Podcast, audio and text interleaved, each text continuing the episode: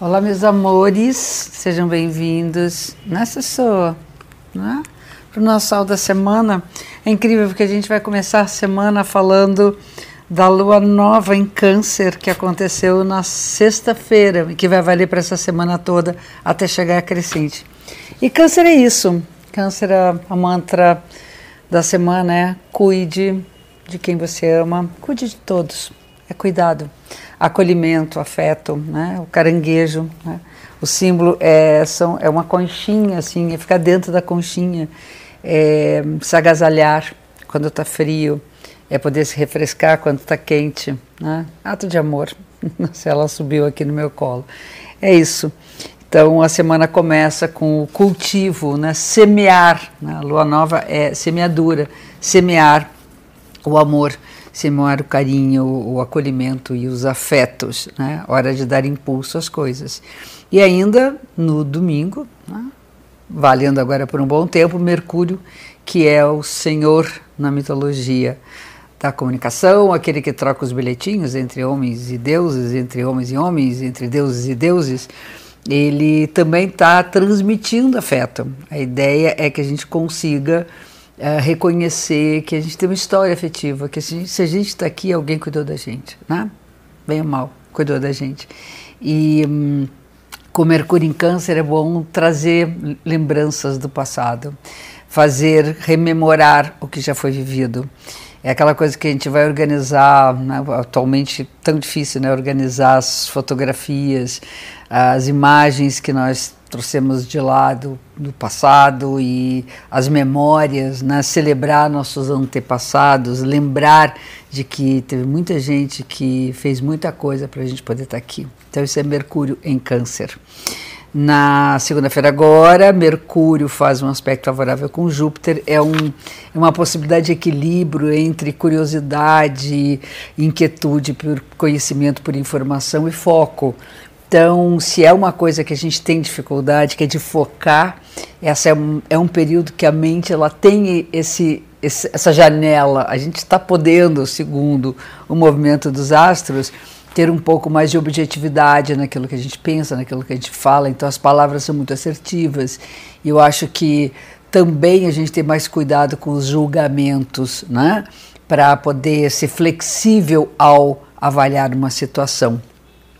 E logo em seguida vem um encontro entre Vênus e Marte. Na mitologia eles são amantes, então fogo da paixão.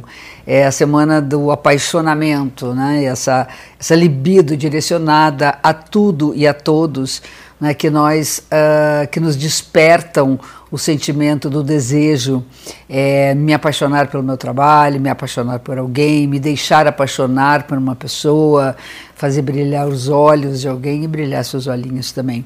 Então esse aspecto é um aspecto de comunicação, né? Química entre pessoas e entre pessoas e seus trabalhos, seus objetos. Então viver com intensidade.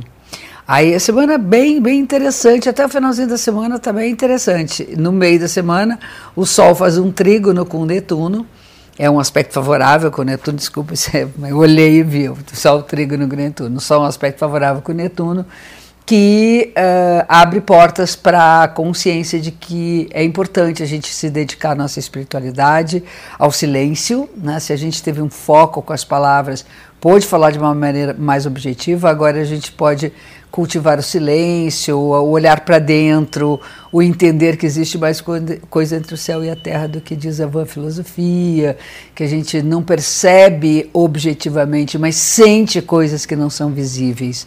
Né? É um período de alta sensibilidade, de inspiração, é favorável à arte, é favorável aos escritores, é favorável às pessoas que usam abstração, aos matemáticos, todo mundo que né, lida com a, a imaginação e a nossa imaginação em qualquer coisa que a gente faça, né, tornar mais mágica a nossa realidade. E no fim da semana aí dá uma, uma puxada, porque aquilo que estava debaixo do tapete vai aparecer e é hora de limpar, né, é um período de limpeza. O sol faz um aspecto tenso com Plutão, mas ele está associado àquele favorável de Netuno, tem uma comunicação entre eles. Então, com o mergulho e a consciência de que nós podemos viver de uma maneira mais espiritualizada, ou seja, menos, menos material, nós então podemos nos desapegar e limpar aquilo que a gente colocou debaixo do tapete. Então, a, o mantra do final de semana é desapego. E no início da, do, da semana, para a semana inteira, é afetividade. Amor, carinho e cuidado.